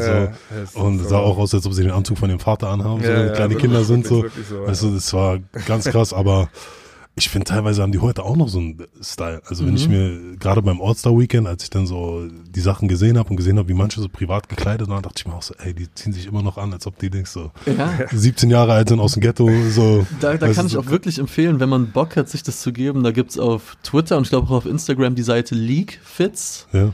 Also wie die Liga okay, und ja. Out ohne Fits.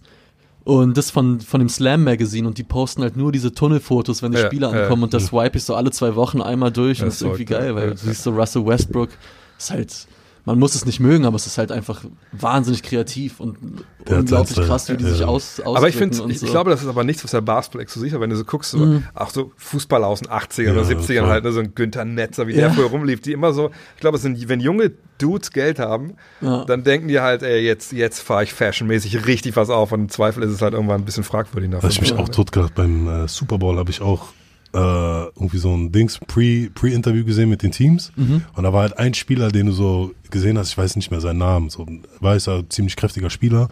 Und ähm, der kam so beim Footballfeld in seinem Trikot und so kam der so halt voll legit so rüber. Und du dachtest, okay, alles klar, so schon so ein cooler Typ Und dann haben die die Pressekonferenz, auf einmal kommt er da mit einem Do-Rag, mit Bling-Bling-Ohrring und dies und das. Ich sag, was denn jetzt? So ein ganz anderer Charakter auf einmal. Ich so, krass, so, so zwei Welten. Also, wenn du den so auf dem Spielfeld gesehen hast und dann so privat, dachte ich mir so, krass, Alter, das ist so, dieser Einfluss und diese Kultur ist überlustig. Und deswegen, ich finde das schon nice, wenn man das manchmal sieht. Was haltet ihr von rappenden Basketballern? Es gibt ja, es gab ja immer schon viele. Es gab ja Shaq hat ja gerappt, Kobe sogar auch, Runner Ja, Test ja. damals. Ja. Mittlerweile Damian Lillard und so. Sei, Seid ihr da ein bisschen drin? Habt ihr euch da mal was, Also was ich- gegeben?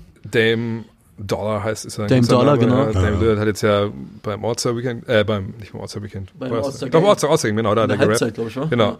Und da muss ich sagen, war ich ein bisschen enttäuscht. So, ich dachte, okay, Von ein bisschen mehr, ja, wie von allem, aber der Song hat mich auch nicht so gecatcht. Gut, bin ja vielleicht auch zu alt für den. Aber das war jetzt, ist ja schon relativ traditionell, glaube ich, wie er das dann noch macht. Ja.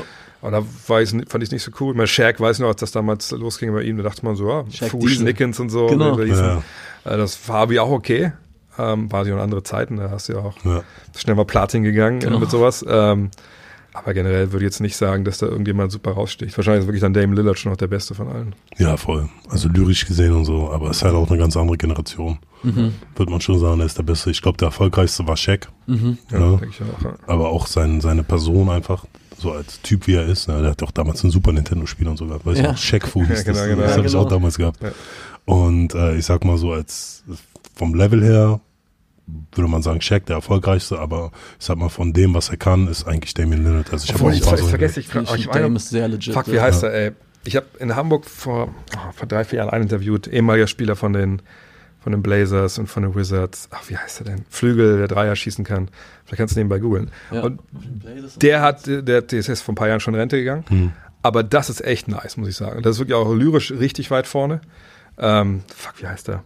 Der war auch, der war auch in Hamburg, hat auch Konzerte gegeben, ein, zwei hier in, in, Echt, in, in ja? Deutschland. Und das, Cedric Ceballos? Nee, nee, nicht. Cedric Ceballos, nee, nee, nee, es war später. Troy Hudson gab es noch? Nee, nee, wirklich ein Flügel, zwei, drei, vier. Ah, wie hieß In er? welcher Zeit hat denn der so gespielt? Ja, der, der hat jetzt der hat vor, vor fünf, sechs Jahren noch gespielt. Ähm, Flügel 3D. Das gibt's doch jetzt Von nicht. den Wizards? Wizards hat er auch kurzzeitig gespielt, aber vor allem bei den Trailblazers, weil ich kann nicht gucken. Dame, Iverson. Sonst mach schon das nächste Thema und ich schieße gleich den Namen nochmal nach. Ja, ich gucke hier auch gerade. Bevor wir gar keinen Flow mehr haben.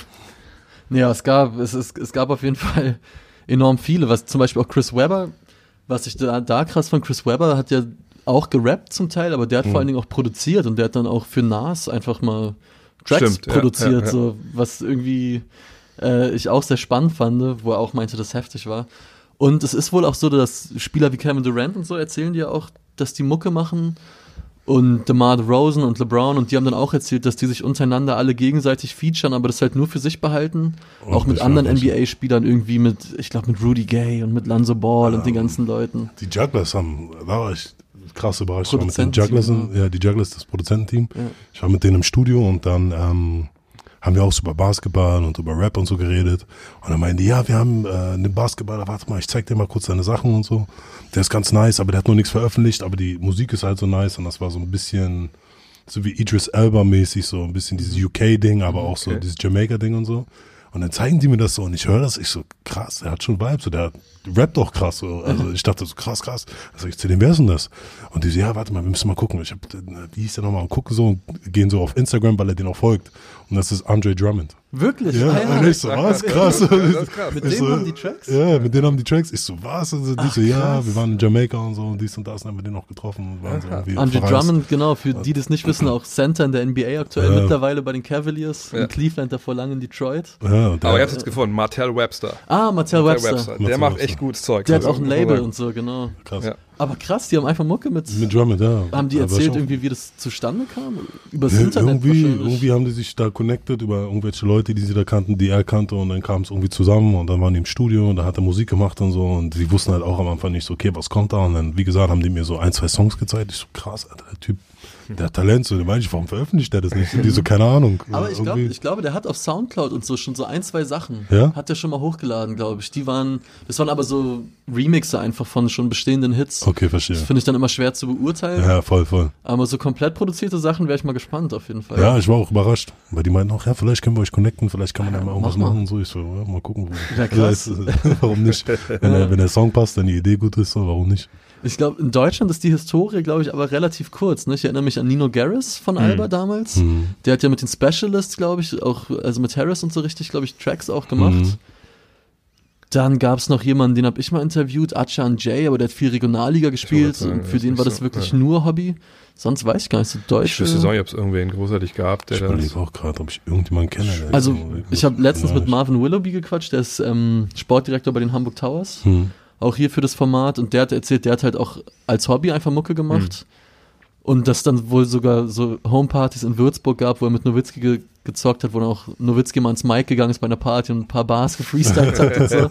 Aber ich, ich glaube, sonst gibt es tatsächlich nicht so viele. Misan glaube ich auch nicht, wa? Der hat, nee. Ich glaube Der Misan ist musikalisch, so der kann Gitarre spielen und sowas, Ja, aber der ja. ist, äh, also der hat jetzt auch nie wirklich so auf einem Level Musik gemacht. Aber ich glaube, das kommt jetzt auch mit der nächsten Generation. Mhm. Also ich glaube, so dieses, also in Deutschland verschmilzt das immer mehr, Mhm. so dieses Basketball-Hip-Hop-Ding und die Jugend, die jetzt gerade ranwächst und der Lifestyle und so. Und ich merke das ja, wie gesagt, bei den ganzen Young Bucks, mit denen ich im Sommer auf dem Freiplatz Ja. bin, dass die dann halt auch eigene Tracks haben, so dann zeigen die mir ihre Musik und sagen so, hier hör mal rein, dies, das. Und Ja. dann fangen die auch an, kleine Videos zu drehen und so. Und ich glaube, man muss da mal eine gesunde Mitte finden. Das ist auch immer ein bisschen schwierig, so gerade wenn die dann, weißt du, viele von den Jungs haben ja auch einen Background und haben sich auch so ein bisschen hochgekämpft, durchgekämpft und wenn sie dann erstmal in der Bundesliga sind, dann wollen sie sich natürlich nicht aufs Spiel setzen, indem sie dann anfangen, äh, harte Rap-Songs zu machen, Voll. Musikvideos zu drehen, die so ein bisschen rougher sind und so. Das kann ja schnell dann auch von, weißt du, so Von den in- Vereinen von den Vereinen und so abgelehnt werden und deshalb verstehe ich das auch, dass die Jungs sich dann so ein bisschen zurückhalten, weil die wollen das, also die da will ja auch keiner Musik machen wie Shaq dann in dem Moment, Ja. so, weißt du, vom textlichen Inhalt. So, die wollen ja auch so ihren Vibe irgendwie gewissermaßen haben, Ja. dass die sagen so, okay, das ist das, wie ich aufgewachsen bin, das ist das, wie meine Jungs sind, etc. Und dadurch versuchen sie immer wieder so härtere Sachen zu machen, aber das können sie dann nicht publik machen. Das heißt so, da hast du dann irgendwie so, musst du die Mitte finden als, als Basketballer, wenn du es dann professionell machst, weil du musst es ja kinderfreundlich machen. Du willst ja, Ja. auch nicht so das Bad Boy Image in der Bundesliga haben. Ich meine, es wird bestimmt mal irgendjemand geben, der dann, weißt du, so auf die, so genau dieses Image in Deutschland fahren wird, wie in Allen Iverson vielleicht in Amerika.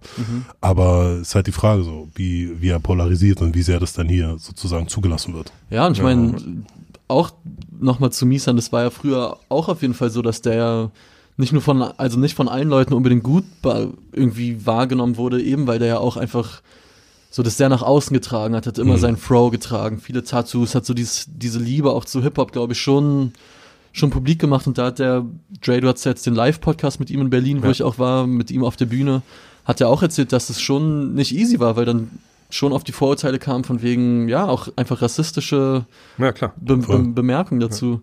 Ähm, deswegen kann ich mir schon vorstellen, dass man da irgendwie gucken muss. Aber vielleicht sind wir auch heute mittlerweile hoffentlich, man weiß nicht, ja einfach weiter. Ich es weiß ist immer eine andere. Komponente dazu. Nicht Ja. dass man jetzt denkt, okay, der sieht ja ganz anders aus und der ist Ghetto oder so, sondern Ja. man muss sich auch sagen, was ich, wenn du jetzt Manager bist von einem, von einem Bundesliga-Verein und du hast dann Talent und du willst den natürlich auch so weit bringen, dass er bei dir in der Bundesliga spielen kann. Mhm. Du investierst natürlich eine Menge Geld in, in so einen jungen Spieler. Und das ist ja leider so das Denken auch in Deutschland. Ey, Da hast du auch nur Basketball zu spielen. Mhm. Dann, dann isst du, du schläfst und du spielst Basketball. Ja. So, und stellst nicht nochmal zwei Stunden bis Stach irgendwie ins Studio oder baust dir ein Studio auf und spittest da irgendwas, sondern du bist jetzt Basketballer. Voll. So, und ich glaube, das ist dann, die Denke ist hier ein bisschen anders als in den USA. In den USA ist das auch so, vor allem, Ach. vor allem, ich glaube, gerade viele von denen, so wie Iverson und Shaq und so, klar haben die vorher auch ein bisschen was gemacht, sicherlich, aber zu dem Zeitpunkt, wo es dann für die so wird, dass die irgendwas rausbringen, dann sind sie in der NBA. Und in der NBA ist es halt so, wenn du nicht in der Halle stehst, ja, das ist wie in der Uni, weißt du, du, Ja. du musst zwar da sein, eine gewisse Zeit, aber was du im Rest machst, ist dir egal, weil entweder du bist, du lebst professionell, du kriegst auch den großen Vertrag, wenn das alles funktioniert, oder du bist es halt nicht. So, und dann ist es irgendwann auch egal. Und dann schreitet die Liga oder der Verein nur ein, wie bei Iverson damals, wenn er da echt so ein paar wirklich sehr fragwürdige Sachen dann da Ja, stimmt, der hatte. das Mike spricht. genau, ja. ja. Aber vielleicht kann Damian Lillard da ja ein Vorbild sein. Ich meine, der macht ja, das ist glaube ich, sein zweites Album oder so. Und ich glaube, die Trailblazers, wo er spielt, ich glaube, die sind da. Wie gesagt, den, ich glaube, generell cool, den Mannschaften glaub ist es so, egal. ne? Solange du jetzt nicht irgendwie homophoben Sachen da irgendwie raushaust oder so, Ja. dann passt das ja. Weil in deiner Voll. Freizeit kannst du machen, was du willst. Hauptsache du performst halt auch, ne? Voll. Und ich glaube, der macht auch viel in der Offseason. So, Ja, ich ja, das genau. mal gekriegt Ja, habe, dass er in der Offseason dann anfängt, seine Musik so zu machen, Ja. um so einen kleinen Ausgleich zu haben. Ich glaube auch viel, wenn die unterwegs sind, so. Mhm. Das schreibt er wahrscheinlich auch, wenn er im Teambus ist, Kopfhörer auf, ein bisschen Texte schreiben, dies, das, sich so ein bisschen Ja. abschalten. Und ich meine, wie ja viel die alleine fliegen ohne Ende. Da hast Ja, du ja, so klar. viel Zeit totzuschlagen Ja, irgendwie, natürlich. also Ja. durchs ganze Land irgendwie. Was ich noch geil fand, auch bei dem Live-Podcast, den du hattest, Dre, mit Misan, war nochmal, wie er erzählt hat von dieser Berliner Freiplatzkultur damals, wie es richtig diese Crews gab und Hm. man wusste, wer wer ist und man kannte sich und man wusste auch, wer spielt, irgendwie wessen, wessen Ecke das jetzt irgendwie ist. Hast du das noch damals mitbekommen, irgendwie voll, auf den voll, Freiplätzen? voll. Also es gab auch immer so Freiplätze, wo wir dann hingegangen sind. Wie gesagt, Misan und so, Achmacha, die ganzen Jungs kenne ich ja auch alle noch von, von früher und äh, die waren auch immer auf dem Freiplatz. Und dann war es auch so, boah, da kommt Achmacha, boah, da kommt Misan, boah, da kommt der, da kommt der. Mhm. Und äh, du hast dann die Jungs quasi, die waren halt ein Stück weit älter als ich, also ein bisschen älter als ich sind die. Und äh, die Generation von denen halt so zu sehen, wie die spielen und dann halt auch so, damals war ich der Young Buck, dann mit denen spielen zu können, so Spiele mit denen zu machen. Also es gab den Bundesplatz, gab es einen Platz, da mhm. haben wir gespielt, da Stimmt, im Park. Legendär, der, Platz. der legendäre ja, Platz, so voll. da war das auch immer viel passiert, aber also viel Schlägereien, viel Stress und sowas. Dass dann, wenn Leute dahin kamen, die man nicht kannte oder so, dass die Leute sich dann noch schnell gefetzt haben, wenn dann irgendwie jemand besser war oder wenn jemand so den Platz für sich beansprucht hat, so, was dann den Leuten da nicht gepasst hat. Ähm, boah, es gab viele Plätze. Drei Linden haben wir früher auch viel gespielt in Zehlendorf. Mhm. Da konntest du auch immer auf den Schulhof da spielen. Ähm, ja, und es gab immer mal wieder irgendwo einen Platz, wo du hingehen konntest, wo du spielen konntest und das war schon nice. Also ich, die Kultur gibt's heute auch noch. Mhm. Ich finde auch nice, dass Alba viele Plätze in Berlin mittlerweile gebaut hat für die ganzen Jugendlichen, Absolut. dass sie auch viel mehr spielen können. Ähm, finde ich, tut der Jugend gut. Also gerade auch im Sommer, auch gerade wenn die Offseason ist und viele von den Jungs dann nach Berlin kommen und so, dann spielen die auch immer an den Plätzen. Mhm. Und ähm, ja, ich finde, die Entwicklung ist einfach positiv geworden und ja. es ist weniger auf Stress aus, sondern wirklich, dass die Leute jetzt kommen und Sportler sind und auch das Ziel haben, ich will Sportler werden. So früher war Basketball halt wirklich einfach so ein, so ein Kulturding und jetzt mittlerweile sehen die Leute halt, okay, ich kann einen Fokus reinsetzen und da kann was passieren. Und das muss man auch Spielern wie Dennis Schröder oder so verdanken, die halt Absolut. halt wirklich dann den Sprung in die NBA geschafft haben, wo ja. die Jungs von heute oder die Jugend von heute sieht, okay, wenn ich mich reinhänge, dann kann es passieren. So, Oder das ist nicht mehr ja. impossible. Auch wo wir gerade bei Berliner Freiplätzen sind, natürlich auch ein Moritz Wagner, der Moritz, wirklich aus der Alba-Jugend. Ja, Franz, ja. Und Franz Wagner, das ist ein Bruder, der jetzt in Michigan beim College spielt, wo man jetzt irgendwie so einen Weg, weil früher, so wo ich ein Kind war, da gab es halt Dirk mhm. und dann nix. Und davor Detlef Schrempf. Genau, aber das war irgendwie, so. das wirkte alles sehr, sehr unerreichbar einfach. Und ich glaube, heute gibt es einen klaren Weg irgendwie dahin kann ich mir vorstellen. Und ich meine, man sieht es ja, ich glaube, der deutsche Nachwuchs gerade. Ja, gut ja, da, da, gehen halt viele Sachen Hand in Hand. Zum einen ja. ist es halt so, diese Freiplätze, finde ich, finde ich, werden voll unterschätzt, weil, mhm. also ich habe angefangen, gut, weil ich in der Schule irgendwann mal in der AG war, aber wir hatten dann einen, den einzigen Freiplatz quasi in Wolfsburg, der war direkt neben meiner Schule, so, und da konnte man da hingehen mhm. im Sommer. Und ich weiß nicht, im Sommer war ich, bevor ich im Verein gegangen bin, war ich jeden Tag am Freiplatz, sechs, sieben, acht Stunden, weil ich gedacht habe, ich kann ja nicht im Verein gehen, wenn ich nicht ein bisschen was, was drauf habe, so, dann blamier ich mich ja. So, aber viele hatten halt, als ich aufgewachsen bin, ne, ich habe angefangen Ende der 80er, da, die hatten ja gar nicht den Luxus, weil es aber keinen Freiplatz gab. So, du konntest dann, du musstest in den Verein gehen. Das ist ja eine Riesenschwelle zu sagen, ich meine, wir haben jetzt im Schulsport einmal Basketball gespielt, was ja auch nicht überall der Fall ist. Hast du ja Lehrer, die lassen nur Fußball spielen. Und jetzt, ich habe das im Schulsport gesehen, hat mir Spaß gemacht, ich gehe jetzt in den Verein und ich melde mich irgendwo an. Das ist ja eine Riesenschwelle. Aber all die Namen, die wir gerade genannt haben, Dennis ja auch im Prinzenpark in, in mhm, Braunschweig, in Braunschweig ne, genau. haben im Endeffekt angefangen auf diesen Freiplätzen und haben da halt ihre Liebe zu dem Spiel entdeckt und dann gesagt, okay, ich will besser werden und das, jetzt muss ich auch in den Verein. Voll. Und das ging halt, lief parallel. Und deswegen finde ich, du brauchst diese Plätze. Wenn du in, nach Südeuropa fährst, ich, ich war jetzt in Griechenland im Sommer in Athen, da hast du halt auch Antetokounmpo hat angefangen auf dem Freiplatz. Ja. Auf dem mhm. Freiplatz wirklich. Und das, das wäre in Deutschland gar nicht möglich. Das ist ein Freiplatz und rundherum sind Wohnhäuser. Ja. Und wenn du da dribbelst, das halt durch diesen ganzen Innenhof. So, aber da sagt keiner was. Ja. So, in, in Belgrad, als wir da mal 2005 waren ähm, für die, äh, für die Europameisterschaft, ja. jeder Wohnkomplex hatte halt einen Freiplatz. Abgefuckt, alt, beziehungsweise mit so Werbung drauf, so Sinalco und sowas, die Bretter mit ja. Sinalco angemalt. Aber da, du konntest halt zocken da. Ne? Und das ist halt der Riesenpunkt. Du, du brauchst halt die, diese Plätze. Und dann brauchst du natürlich, was in den letzten Jahren gut passiert ist, in den letzten 20 Jahren, na, doch 20 Jahre ungefähr, du brauchst eine gute Jugendförderung in den Vereinen und ja. dann auch in der Bundesliga. Du musst Perspektive haben, weil, weißt du, weißt du selber, wenn du so 15, 16 bist, nicht entscheiden musst, ey, ich bin eigentlich ziemlich gut, aber kann das mein Job werden? Kann mhm. ich jetzt sagen, ich gehe nicht ja. zur Uni oder ich, ich mache Abi und danach ne, konzentriere mich voll darauf. Das kannst du nur machen, wenn da oben irgendwo ein Ziel ist mit einem Job so. Ja. Und jetzt, da sind wir jetzt an dem Punkt, wo das wirklich da ist und wo du die Vorbilder hast. Die Entwicklung ist da und ich finde, Deutschland ja. hat Basketball jetzt viel mehr akzeptiert, so auch als Sport. Ich finde, so in der Jugend, wo ich jünger war, hat man das Gefühl gehabt, dass es weniger stattgefunden hat. Mhm. Dass es auch weniger, also es gab zwar so Mannschaften wie Alba und die Bundesliga etc., aber es war irgendwie alles noch so fern. Das war nicht so in der Kultur drin. Ich finde, mittlerweile hast du durch den, wie ich gerade schon gesagt habe, durch den Bau der Basketballplätze, durch die Förderung, durch diese ganzen Sachen, die jetzt gerade passieren, so in den letzten Jahren, ähm, hast du so das Gefühl, dass äh, die Kultur in Deutschland größer geworden ist und dass die Spieler auch mehr auf Basketball setzen und auch sagen, okay, jetzt habe ich da auch eine mhm. Möglichkeit, da was zu verdienen, Geld zu verdienen, da eine Zukunft drin zu haben, das als Job zu sehen. So, ich, ich meine, wo ich damals so 18, 19 war und die Jungs dann angefangen haben, so in die Bundesliga und so reinzugehen, da haben die auch noch nicht viel Geld verdient. So, das war dann auch für die so, okay, ich krieg eine Mietwohnung äh, gestellt, ich krieg irgendwie ein Auto, ein Audi, der oder ein VW, der jetzt schon ein bisschen was auf dem Buckel hat, mhm. irgendwie ein Teamwagen ist, ne, ja. mit denen kann ich dann irgendwie von A nach B fahren und krieg so im Monat meine 1,6, 1,7 oder maximal 2000 Euro und dann muss ich damit irgendwie über die Runden kommen und das alles dann irgendwie scheffeln. Das ist so, so der ne? glamouröse das, Traum. Ja, das ja. ist so der Traum vom Basketball und das ist halt das Ding so, wenn du dann als Basketballer halt so aufgestellt bist so und das dann halt mitkriegst oder auch die Jüngeren, die dann so ein paar Jahre jünger sind, das mitkriegen und dann sagen, okay, hm, macht das jetzt Sinn für mich, mich da jetzt irgendwie so krass reinzuknien, alles irgendwie äh, über den Bucke zu werfen, um dann vielleicht zu spielen, bis ich 30, 35 bin, was mache ich danach? So, wo ist meine ja, Zukunftsperspektive? Ja. Ne? Weil hier nicht jeder kann Coach werden oder Assistant Coach oder nicht jeder kann irgendwie in einem Verein seinen Platz finden, dass er da was macht. Ja. Und äh, da steigt dann natürlich die Angst bei vielen und so. Da sind dann auch viele damals ausgestiegen und haben gesagt, okay, es macht für mich nicht mehr so einen Sinn, das als, als meine Karriere irgendwie durchzuziehen, weil ich werde es nicht in die NBA schaffen und in der Bundesliga steckt irgendwie zu wenig Geld, als dass ich mich da irgendwie jahrelang reinhänge und meine Familie irgendwie für die nächsten 30, 40 Jahre ernähren kann. Und das ist ja. halt so. Ja. Mittlerweile sehe ich da halt einen guten Fortschritt in der Entwicklung auch viel mehr, ähm, was da halt einfach stattfindet so und das finde ich gut und da sieht man auch wieder, dass die Jugend auch wieder mehr Bock hat, Basketball zu spielen, sich mehr reinzuhängen und Hip-Hop in Deutschland ist auch größer geworden und dadurch ich, ich finde ich das Basketball auch ein Stück weit wieder hm. populärer Ich wollte es gerade sagen, weil du hast jetzt in einem anderen Interview das auch schon mal angesprochen, du treibst es ja auch ein bisschen voran, zum Beispiel mit diesem Track mit V Mike, ja. wo ja auch The Swish immer als Adlib die ganze Zeit drin ja, ist, ja, ja. wo du auch meintest, dass du das Gefühl hast, dass erst danach haben viele Rapper irgendwie angefangen zu sagen, okay, ich bin am Ballen und dieses Vokabular, was irgendwie in der mhm. Basketballszene schon da Voll. ist, dass es jetzt erst so langsam ankommt. Elias zum Beispiel kam mit diesem Shot Clock Song, wo er das Iverson-Trikot auch trägt. Richtig. Also du willst es auch schon implementieren, so in deine Mucke. Ich Voll, ich bin Ich meine, dein Label wird ja Swish ja, heißt heißen, Swish. So, ja. Oder heißt Swish. Ja. Heißt Swish. Und das ist halt das Ding, so ich implementiere das voll und ich habe das auch immer mal wieder mit drin. Auch auf dem Album Black Panther habe ich ja auch immer wieder Punchlines mit Basketballern und wo ich Namen nenne, wie Westbrook, James, dies, das, so. Wo du halt einfach kleine Lines hast, die du so cool verbinden kannst. Mhm. Und äh, ich sage mal, für mich persönlich, ich beanspruche das auch, dass ich das in Deutschland so ein bisschen populärer im Hip Hip-Hop-Bereich gemacht habe. Ne? Da kann mir auch jeder sagen, was er will, können die mir auch alle zehn Nachrichten schreiben. So.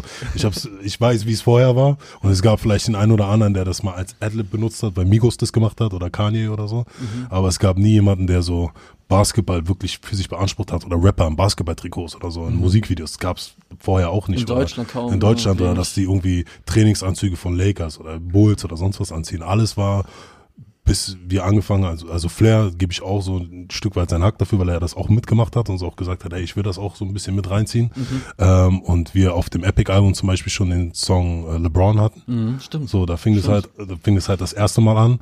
Und von darauf hat sich das halt so ein bisschen aufgebaut und ich habe das so ein bisschen mit aufgezogen und halt mir so auf die Kappe dann geschrieben, das eher zu machen. Und ähm, Davor haben die Leute nur Fußballtrikots getragen. Du hast ja die Rapper gesehen in den Fußballtrikots, Messi, Ronaldo, die Stars, die ganzen Rapper so in Deutschland haben halt wirklich diesen Film geschoben. Und danach fing es halt an, dass sie gesagt haben, okay, jetzt ist irgendwie Basketball cooler, so es ist populärer, es ist mehr Hip-Hop. In Amerika hat sich das finde ich, gefühlt auch ein bisschen mehr wieder implementiert, mhm. dass äh, beides sich so ein bisschen verbunden hat, dass die Rapper mehr bei diesen Games sind, so wie Drake und so, dass der halt wirklich bei den Games bei Toronto immer am, ja. am Rand sitzt, zuguckt und dass du halt Spieler hattest und Rapper, die sich so ein bisschen mehr connected haben. Voll. LeBron James, der immer wieder seine Instagram Stories macht, wenn Freitag Alben droppen, ja, genau. wo er genau. dann die Alben hört und dann die der, Alben mitwirkt und so. Rappern geholfen hat, wirklich ja. eine Plattform zu kriegen. Voll, finde so, ich richtig so cool. Team also. Grizzly oder so. Ich glaube, das erste Mal, dass viele Leute von ihm gehört haben, waren LeBrons LeBron Instagram Story. Ja, oder äh, Jay Stone von Nipsey Hussle, der mhm. leider auch verstorben ist, so habe ich dann auch gesehen, dass er auch sein Album gepostet hat, das, weißt du, dem einfach so einen coolen Push gegeben hat, so. Und da habe ich auch mit Jay Stone vorher bei Instagram geschrieben gehabt, so, und meinte zu ihm, weil ich habe das Album gehört, ich so, ey, es ist ein krasses Album. Also ja, danke schön. Und dann habe ich ihn so geschrieben, ich so, ey, ich weiß manchmal, wie das ist, wenn die Leute dich nicht zu schätzen wissen, deine Musik nicht zu schätzen wissen, so, aber es wird schon, du wirst schon irgendwie da ankommen, so, es ist ein gutes Album und es wird sich früher oder später durchsetzen. Und er so, hey, danke, finde ich cool, dass du schreibst und so und dass du mir so schreibst. So, der hat sich dafür bedankt und eine Woche später sehe ich den Post von LeBron und er hat den Post und auf einmal ist das Ding so ja. größer geworden. Ich habe hab ich ihn geschrieben, ich so, siehst du? So, siehst du, wie es manchmal funktioniert, wie Gott manchmal arbeitet, so. Weißt du, so, die erste Woche, dein Album kommt raus, keiner beachtet es, LeBron macht einen Post und boom, auf einmal gehst du so durch ganz Amerika auf Tour, hast du deine Fanbase und alle feiern dich und das ist so, ist cool zu sehen. Heftig, ja. ja. Vielleicht analog dazu, bei dir nochmal, Dre, deshalb, da habe ich mit meinem Bruder jetzt auch drüber gesprochen, wo wir bei dem Live-Podcast waren. Ich meine, wir haben die Five gelesen, immer schon. Also mhm. wir sind beide mit diesem Magazin irgendwie groß geworden. Und dass es jetzt mittlerweile so eine Plattform gibt, dass du halt live, dass sich zwei Leute auf eine Bühne setzen und über Ja. Basketball nerden und da zahlen wirklich zwei, 300 Leute, 150, wie auch immer, in dem Fall Geld für und wollen das hören. Ich meine, die Reise dahin war lang, wahrscheinlich auch für dich. Wie, wie ist, was ist für ein Gefühl irgendwie für dich, dass du sowas Ja. mittlerweile machen kannst? Ich, ich weiß gar nicht, ich, ich bin eigentlich immer so ein Typ, der, der, sich, der sich gar nicht so bewusst ist, stellenweise, wie, wie wichtig das für manche Menschen ist. Also ich, wir machen ja die Five jetzt seit ja, knapp 17 Jahren, im Sommer werden es 17 Jahre. Und äh, wir hatten ja letztes Jahr dann eine klar 150. Ausgabe. Ähm, dann reflektiert man natürlich schon so ein bisschen und wenn man wirklich von Leuten mit, wie, wie in deinem weiter sagt, sagt bekommt, ja, ich bin mit dem Magazin aufgewachsen, ich so. Du bist auf alt, so, wie, so, wie, wie bist du denn damit aufgewachsen? Und dann merkst du halt, ja scheiße, das war schon auch schon ein halbes Leben. Ein halbes Leben nicht, aber 15 Jahre ist ja schon, schon eine lange Zeit. Und ähm, das, was ich mit God Next in meinem Podcast halt geschafft habe, das, das war ja nie so ein Plan im Sinne von, jetzt mache ich das, mache ich das, mache ich das. Und es gibt da irgendwie ein Ziel, wo ich hin will. Also diese Live-Shows waren auch nie wirklich ein Ziel. Also, wie, also ich meine, hört man sicherlich auch so ein bisschen von einem, der früher Probleme hatte, so überhaupt von Gruppen oder irgendwie von der Mannschaft zu sprechen, weil doch sprachlich sehr Tendenz habe, schneller zu sprechen, zu poltern, auch mal so ein bisschen Stuttern zu haben. Zu einem, der jetzt da sitzt, das war halt nie gewollt. Ne, Ich wollte immer nur schreiben, das wollte ich machen, sicherlich, klar, Five sollte das beste Basketballmagazin in Deutschland werden, gar keine Frage, aber alles andere, was jetzt kam, das kommt alles so natürlich. Also ne, der Podcast, da war ich ja mit einer der ersten vor zehn Jahren, die damit irgendwie in Deutschland angefangen haben, so im Sportbereich und hat halt super funktioniert von Anfang an, einfach weil ein Vakuum da war. Und ähm, seitdem haben wir uns auch da immer wieder neu erfunden. Und es trifft einfach einen Nerv. Das ist wie jetzt auch Podcasts sind jetzt überall. Also jeder hört Podcast. Ich kenne kaum noch einen, der Radio hört im Auto oder so, ja. Einfach weil man einfach so, so Real Talk bekommt. Das war auch ein Punkt mit Misan, ähm, der mich ja vergangenes Jahr angerufen hatte oder mir geschrieben hat auf Instagram, ey, lass uns doch, lass uns mal Podcast machen. Ich hab Bock da drauf. Und ich so, ey, cool, let's do it. Und ich so, ja, einmal da, ich will Real Talk machen. Ich so, ja, Mann, lass das machen. Und das ist ja das Besondere, dass du mit jemandem hinsetzen kannst und einfach, wie wir jetzt, was sprechen kannst. Und Stunde zwei, scheiß drauf, ist scheißegal. Also keine Sau kümmern. Es gibt kein, keine Deadline, es gibt kein, es gibt, es gibt nicht nur 100 Seiten, die man vollschreibt, sondern man macht so lange, man es halt macht. Ja. Und, und mit Per Günther, Nationalspieler aus Ulm, mache ich auch schon seit, seit vier, fünf Jahren. Jetzt, wieder, jetzt wird's Weihnachten. Jetzt, wir machen mit den, diesen dunklen Weihnachtspodcast, der Mhm. dies Jahr wirklich dunkel war, aber wir haben es hingesetzt. Da in Ulm in deren ähm, Konferenzraum. Haben wir um drei Uhr angefangen und das war so komisch Setup. Ich mache es mit so Headsets, dass wir so ganz links saßen, weil da war die Steckdose und Mhm. der Lichtschalter war ganz rechts. Wir haben um drei angefangen, wir haben zweieinhalb Stunden aufgenommen. Da war es dunkel im Raum. So, und um halb fünf war es ja dunkel. Ne? Und wir saßen, ich habe hab ich ihn gar nicht mehr gesehen, weil es aber stockdunkel war. Und wir haben trotzdem noch eine Stunde weiter ge- geredet über Gott und die Welt. so. Und Leute feiern das ohne Ende, weil sie was sagen, ey, das ist was, was ich sonst nicht kriege in den Medien. Wann, wann kriegt man schon mal wirklich so Voll. ungefilterten Real Talk, auch über ein Thema, was einen natürlich interessiert. Oder bei Per und mir über Themen, die mich selber gar nicht, aber die Leute gar nicht interessieren wahrscheinlich, aber die sagen, okay, die beiden sind ganz cool, ich höre denen trotzdem zu. Ja. Die Weltkriegsdokus, was er da alles erzählt Ja, letztes Mal. stimmt, ja. Ähm, und das ist einfach was, ich, also für mich ist immer so, ich mache das, was ich denke, was ich, was ich gerne anhören würde und was ich merke, was funktioniert. Aber das muss ich immer überschneiden. Wenn, wenn ich jetzt darauf keinen Bock hätte und das funktioniert, dann würde ich es trotzdem nicht machen, weil ich denken würde, ja, das ist einfach nicht, es ist halt nicht real dann so. Mhm. Ähm, und diese Live-Shows sind natürlich krass, weil ich meine, auf der Bühne zu stehen, letztes Jahr war ja, waren es ja noch mehr, letztes Jahr waren es ja 300 Leute bei der allerersten Show In Berlin, ne? wo du so denkst, krass, vor allem letztes Jahr war so krass, da hatte ich mir vorher einfach mal so ein paar Live, einfach nur mal gehört, wie andere Live-Podcasts so reinkommen in so eine Show. Ja. Weil ich denke, wenn du redest, dann ist es irgendwann ist es ja normal. Du weißt gar nicht, was irgendwer da sitzt, so, ne? Und dann hatte ich immer so gemischtes Hack und diese ganzen Jungs, weil sonst macht das ja auch keiner. Das waren nur diese Comedy-Dinger. Und dann immer nur alle am Lachen und so. Und ich so, okay, so läuft das. Und als letztes Jahr, als ich auf die Bühne kam, habe ich ja mit Seabass damals angefangen. Und ich dachte im ersten Teil so, Alter, ich höre nichts von den Leuten. So, ne? Da lacht keiner. So, ne? Keiner sagt irgendwas. Und ich so, Alter. Und du siehst es ja, du weißt es ja, sieht das dann nicht, ist alles Ja, schwarz. Und ich so, Mann, ey, sind die überhaupt noch da, sind die Leute? Und dann hatten wir ja letztes Jahr auch so eine kleine Pause zwischendurch. Und dann kam ja Thomas Pletzinger, der das grandiose Buch aktuelle über Nowitzki Nowitzki, äh, geschrieben hat. Und da habe ich dann gemerkt, okay, A sind noch alle da, weil zwischen das Licht an war. Und dann habe ich auch mal so ein paar Sprüche gemacht über das Buch und so. Und dann haben auch alle gelacht. Und dann haben mir danach die Veranstalter gesagt, Alter, das war unfassbar. Die haben alle euch zugehört. Das, Ja. das erleben wir gar nicht. Die haben alle euch an den Lippen gehangen. Und ich so, ja krass. Ja, und dieses Jahr war es ja noch mal krasser, weil eben, Misan, ja. weil er das wahrscheinlich nicht gehört. Also ähm, es gab so zwei Teile mit Misan. Im ersten Teil wollte ich mit ihm sprechen über seine Karriere und warum das, weil er das größte NBA-Talent war, was wir hatten quasi ne, nach Nowitzki so und, und warum es damals nicht funktioniert hat und warum es diesen Bruch in seiner Karriere gab. Und er erzählt das halt. Wir sitzen beide halt auf der Bühne im Columbia Theater äh, und ich gucke irgendwie gerade so ein bisschen in die Zuschauer und dann höre ich so, wie, wie seine Stimme so ein bisschen brüchig wird. Dann gucke ich so rüber und ich sehe halt wirklich, wie seine Augen voll unter Wasser stehen. Ich bin so, um Gottes Willen. Und, dann, und er erzählt weiter, erzählt weiter. Und irgendwann bricht halt der Damm. Ne? Und er, er heult halt, ne? also weint, Tränen laufen. Wirklich, der Mann war nass. Und, und ich dachte so, okay, muss ich da jetzt irgendwas einschreiten? Aber nein, das, er hat ja auch, er sagt auch, es war jetzt nicht so ein Weinen, weißt du, wo, wo du gar nicht mehr kannst und verkrampfst, sondern er hat das halt erzählt, die Tränen liefen, das hat auch echt so was, war so eine Katharsis halt für ihn, glaube ich auch. Und er erzählt das und äh, Louis war ja da. Ja. Ey, diese Stimmung in dem Raum, Ja, ne? krass. Ey, du hast nichts gehört außer Misan. Und als er dann fertig war, einfach wirklich alle am Klatschen, ne, so mega, alle haben gemerkt, dass es ein unfassbar realer Moment war, weil er darüber spricht, dass er sagt hat, ey, ich, ich habe das damals NBA nicht geschafft und ich habe ich habe Jahre gebraucht, um zu verstehen, dass ich eben kein Misserfolg war, dass ich, was ich erreicht habe, ne, dass das gut war und ey, das ist, ich kriege jetzt so Gänsehaut, wenn ich Ja, drüber spreche. Ne? Ähnlich, ja. Und in der zweiten Hälfte dann, danach haben wir Pause gemacht, dann haben wir runter, dann mal ein Bierchen trinken, so ein Bierchen getrunken.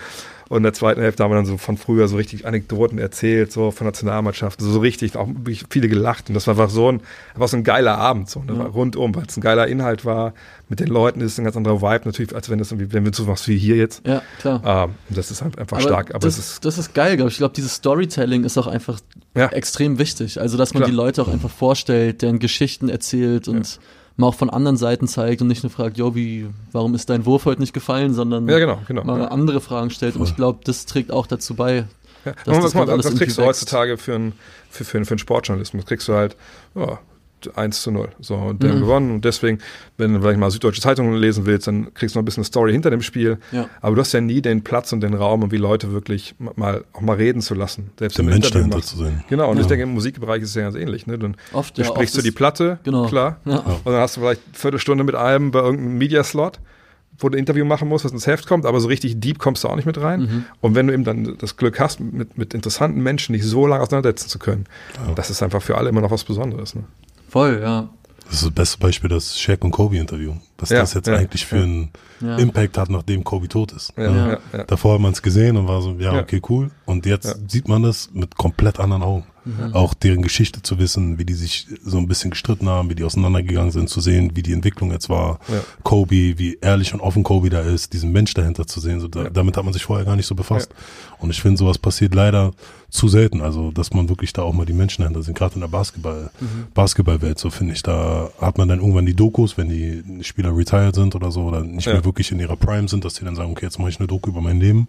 Aber man hat nie wirklich das Gefühl, so da wirklich mal dahinter blicken zu können und zu verstehen, was ist da überhaupt passiert. Und die haben so viele Geschichten eigentlich. Aber da bin ich so gespannt, was jetzt im Sommer, im Juni kommt ja die große Jordan-Doku raus. Stimmt, bei, bei ESPN. Genau, Ne? über zehn Stunden. Und da bin ich, meine, klar, sowas ist natürlich auch immer kontrolliert. Ja. Ja. Klar wird nicht jede Szene, die dann diese aufgenommen haben, das Jahr dann da drin sein, aber da bin ich gespannt, wie man wirklich dann genau diesen Blick hinter die Kulissen kriegt und einfach dieses, dieses Raw, dieses, dieses einfach so sehen, wie es halt ist, weil ich mein, selbst Nowitzki, bei mir ist es halt so, und ich habe den bestimmt in meiner Karriere jetzt 10, 12, 14 Mal interviewt, so.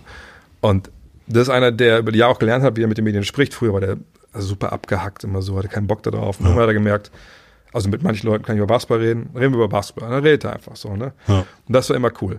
Aber ich weiß eben auch, dass der so eine raw Seite hat, ne? dass da einer sagt, das habe ich mal erlebt damals, 2002 bei, bei, äh, bei einer Weltmeisterschaft, da hat er noch ein bisschen länger geworfen und wollte dann mit dem Bus ins Teamhotel fahren, obwohl man locker hätte laufen können, aber wenn er sich irgendwas blicken lassen, war direkt dann die Leute da und da hat er keinen Bock drauf. Und dann kommt er halt raus und wo ist, wo ist der Scheißbus? so, dann, ja, der ist schon weg. Und dann war da so eine Hostess, die wo gesagt hatte, der Bus wartet auf ihn. Was hat denn die? Und dann so, F-Wort gesagt, fuck. ja, also, ne?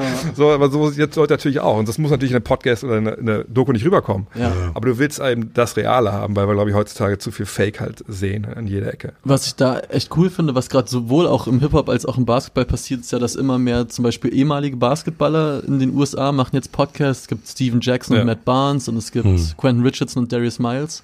Und es gibt jetzt auch zum Beispiel hier in Deutschland im Hip-Hop gibt es ja auch Boogie und Belash, die ja Ja. auch ihren Podcast haben, wo dann quasi Künstler mit Künstlern sprechen.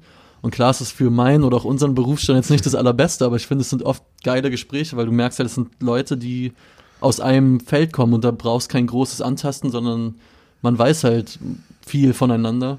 Und ich glaube, das tut dem Basketball sehr gut und ich glaube dem Hip-Hop auch Dauer, auf, auf Dauer hoffentlich auch irgendwie. Voll, weil das rohe Gespräche sind. Also es ist Ja. oft Ja. nicht gekünstelt, es ist oft nicht irgendwie was zusammengeschustert, okay, welche Fragen stelle ich jetzt? Und ich glaube, gerade wir als Künstler können oft Fragen stellen, die andere Leute sich nicht trauen Ja, würden. das Ne? glaube ich voll. Also anderen Künstlern oder halt auch, weil wir aus der Materie rauskommen. So. Also Mhm.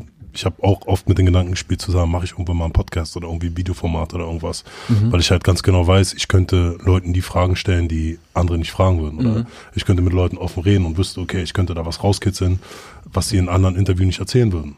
Mhm. Weil die sich von mir nicht angegriffen fühlen, wenn ich so eine Frage stelle oder mit so einem Thema komme, weil sie wissen, okay, das kommt jetzt gerade von ihm und das ist so, das ja. sind so kleine Sachen, die man halt cool machen kann und ich finde, also auch gerade der Gedanke so, wenn wir jetzt hier so sitzen, ich finde Basketball und äh, Rap so in Deutschland finde ich halt schade, dass es noch nicht so wirklich verbunden ist oder mhm. dass da halt noch nicht wirklich so diese diese Fläche ist, dass man sagt, hey, man arbeitet da so ein bisschen Hand in Hand oder mhm. wenn so Basketball-Sachen stattfinden, dass man einen Rapper einlädt oder ähnliches. Ich meine, ja. Backspin hat mich jetzt öfter mal so auf so ein paar Sachen eingeladen, da konnte ich halt leider nicht hin, weil es zeitlich nicht geklappt hat, aber ein Ding war NFL, zum Beispiel in Amerika zum Super Bowl ah ja.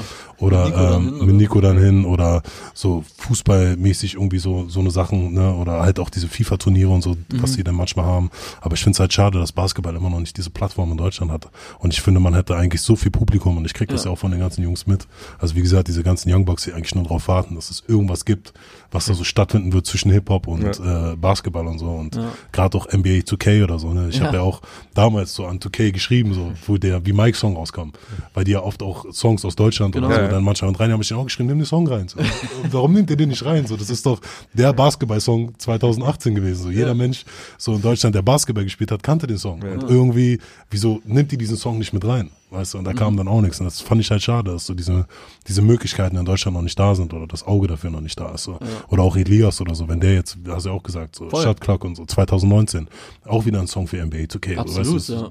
Oder jetzt Summer Jam 2020, Swish. So, mhm. Das sind alles Songs, die kannst du so geil eigentlich mit Basketball verbinden und Möglichkeiten herstellen und ja es findet halt in Deutschland nicht statt. Und das finde ja. ich halt super, super schade so. Ja. Also hier in dem Format werde ich es auf jeden Fall oft machen. Das kann ich schon mal versprechen, weil ich bin auch einfach meine erste Liebe ist Basketball. Nice. So. Es ist einfach so.